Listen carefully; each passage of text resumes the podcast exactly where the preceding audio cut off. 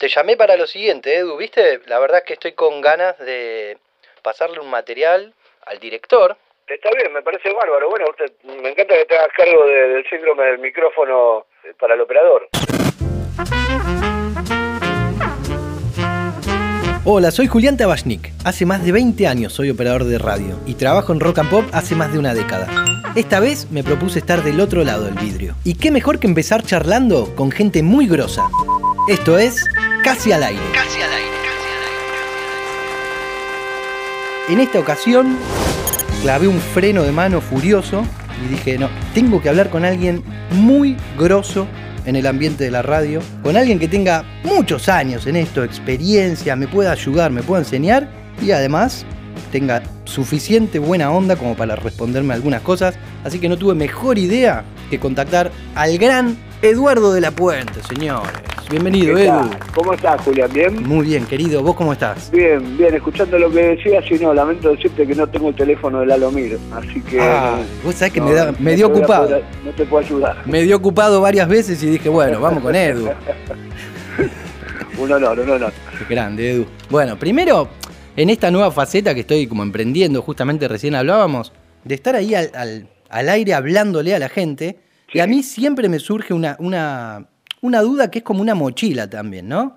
Que tiene que ver con eso, ¿no? Con la responsabilidad que hoy en día implica ser un comunicador. ¿Cómo lo llevas vos, digamos? ¿Te mostrás entero? Yo soy esto, bánquensela, hay que resguardarse un poco. No, eh, yo en, en general me muestro entero. Obviamente me, reservo algunas cosas para mí, pero, pero en general todo lo que hablo al aire es, eh, a lo sumo, una exageración de lo que soy o de mis ideas, pero básicamente y en la esencia eh, soy soy eso, que yo soy así y chau. Lo que pasa es que también eso tiene que ver con eso que decías de lo que es la responsabilidad de un comunicador y hoy por hoy la verdad que la responsabilidad de un comunicador mucho no existe, ¿viste? Porque la verdad que te pones a, a revisar el universo de comunicadores y decís, bueno, pará, pará un poco. O sea, lo que está diciendo este pibe es muy responsable que digamos no es. Así que no, anda más liviano. Sé vos nomás, como dice el amigazo Iorio. Bueno, vos has estado en, en, bueno, ¿cuál es? Programa icónico de la radio, además estuvo ahí en la cresta de la ola, y me lleva esto a preguntarte que si te pasó alguna cosa loca, tanto en tele o en radio, con algún seguidor, justamente, ¿no? Con alguno de estos, viste, fans o que escriben o que no sé qué, y que te esperan en la puerta, y vos decís, uy, misery, cagué. Eh, sí, bueno, me ha pasado de todo. Desde, qué sé yo, ahora me pasa en el clásico, ponerle que de golpe, como estamos con el asunto de los vinilos y qué sé yo, pinta algún oyente y, uy, loco, escuché que te pedían, no sé, el otro día, por ejemplo, que se llama Jonathan, oyente así ferviente, el clásico. Escuché que te pedían, no, si, si Marilyn Manson y que no tenés nada para los vinilos, así que tomá, te traje esto de regalo. Y me regaló un, un LP de Oasis y un, y un single de 10 pulgadas, Picture This, hermoso de Marilyn Manson.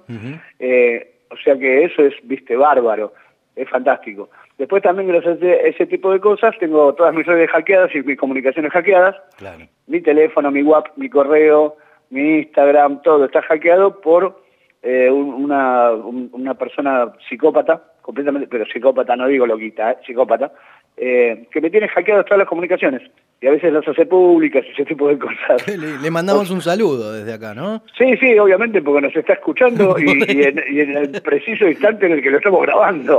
Este, así que hay, hay de todo, hay de todo.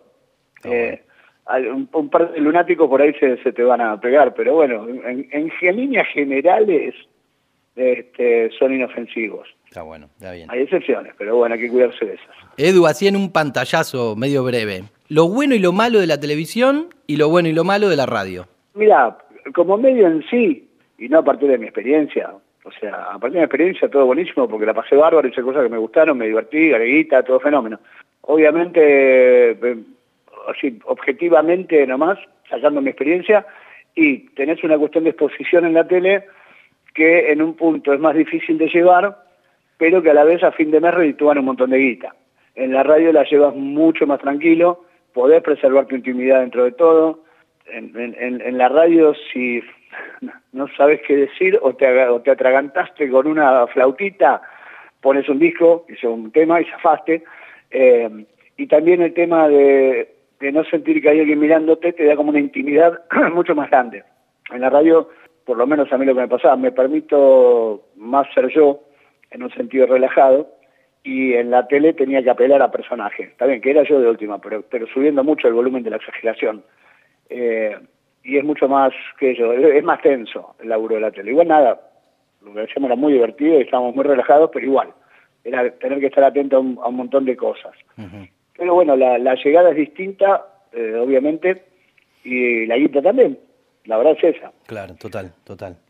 Che, Así que no, como comodidad la radio. Aparte en la radio puede estar en pelota y nadie se, da, nadie se da cuenta. La magia de la radio. ¿Viste? Exactamente, la magia de la, radio. Yo le digo a la gente que estoy incómodo probándome un jaquet para el casamiento de, Julián eh, y en realidad estoy con, unos boxers sucios. Y en OJ, claro. Y dado vuelta y en OJ, exactamente. Buenísimo. Che, Edu, escúchame.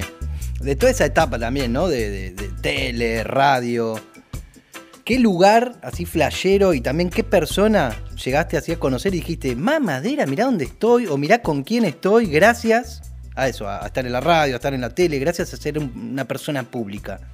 Como que de otra eh, manera no hubiese llegado a conocer a este o a estar acá. Mirá, eh, lo que pasa es que como yo arranqué muy muy pendejo, viste, laburando en esto, no sé, yo llevaba laburando dos años, ponerle en periodismo gráfico o tres, y ya me sentaron a solas delante de Sting, viste, para, para hacer una charla. Era una nota para un especial del Festival de Amnesty que sacaba la revista Rock and Pop. Y nada, digamos que desde un primer momento, o desde antes, ¿no? que también había conocido así algunos héroes locales y qué sé yo, me fui a charlar con gente. Y chao más allá de la admiración o no que pudiera sentir por esa persona, era ir a hablar con ese tipo, que por él admiraba o lo que fuera, pero ir a hablar con un señor o una señora que, que hace pis, que paga los impuestos, ¿viste? Que tiene resacas, qué sé yo. Eh, más talentoso, menos talentoso, pero no dejaba de ser gente. Entonces, siempre es como que me gustó mucho conocer a algunos, pero nunca iba, ¿viste? Así como diciendo, uh, wow, boludo, mirá con quién estoy. Me pasó nada más con este, un guitarrista que no, no es muy conocido, que para mí es uno, o sea, es, el músico, uno de los músicos a los que más admiro. Yo sé quién. Me la, vida, que se llama Adrian Bellew. Adrián Bellew. Adrián Bellew. ¿Qué?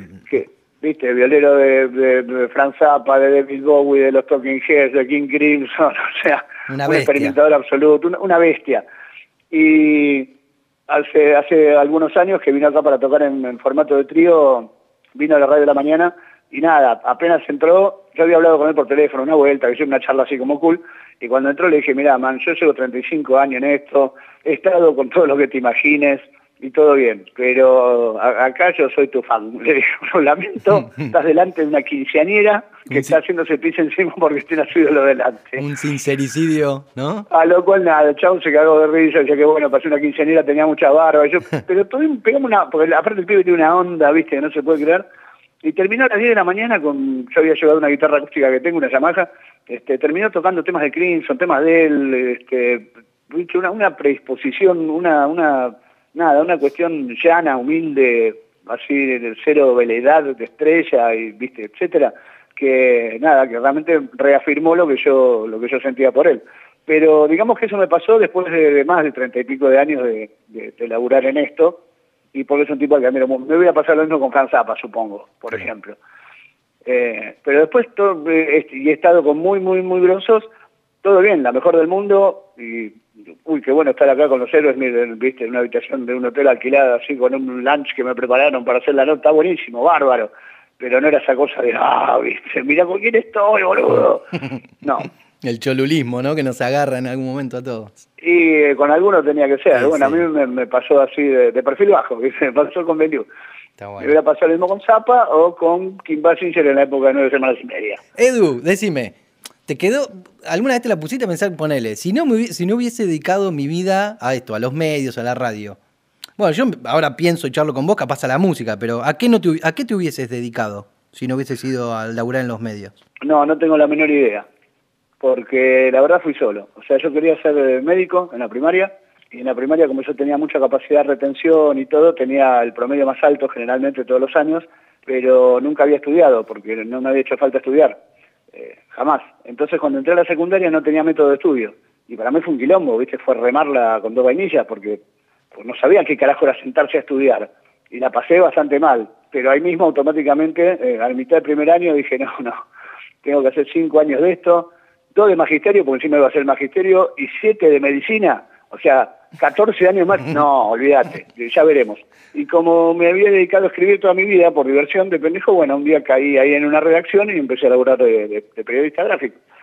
Así que me fue llevando solo el viento. Ahí va, excelente. Bueno, y hablando de viento y me fue llevando solo, esta es la pregunta medio, viste, que es muy trillada, pero bueno, vamos a cerrar un poco la entrevista con esta pregunta, que es la típica de la isla, ¿no?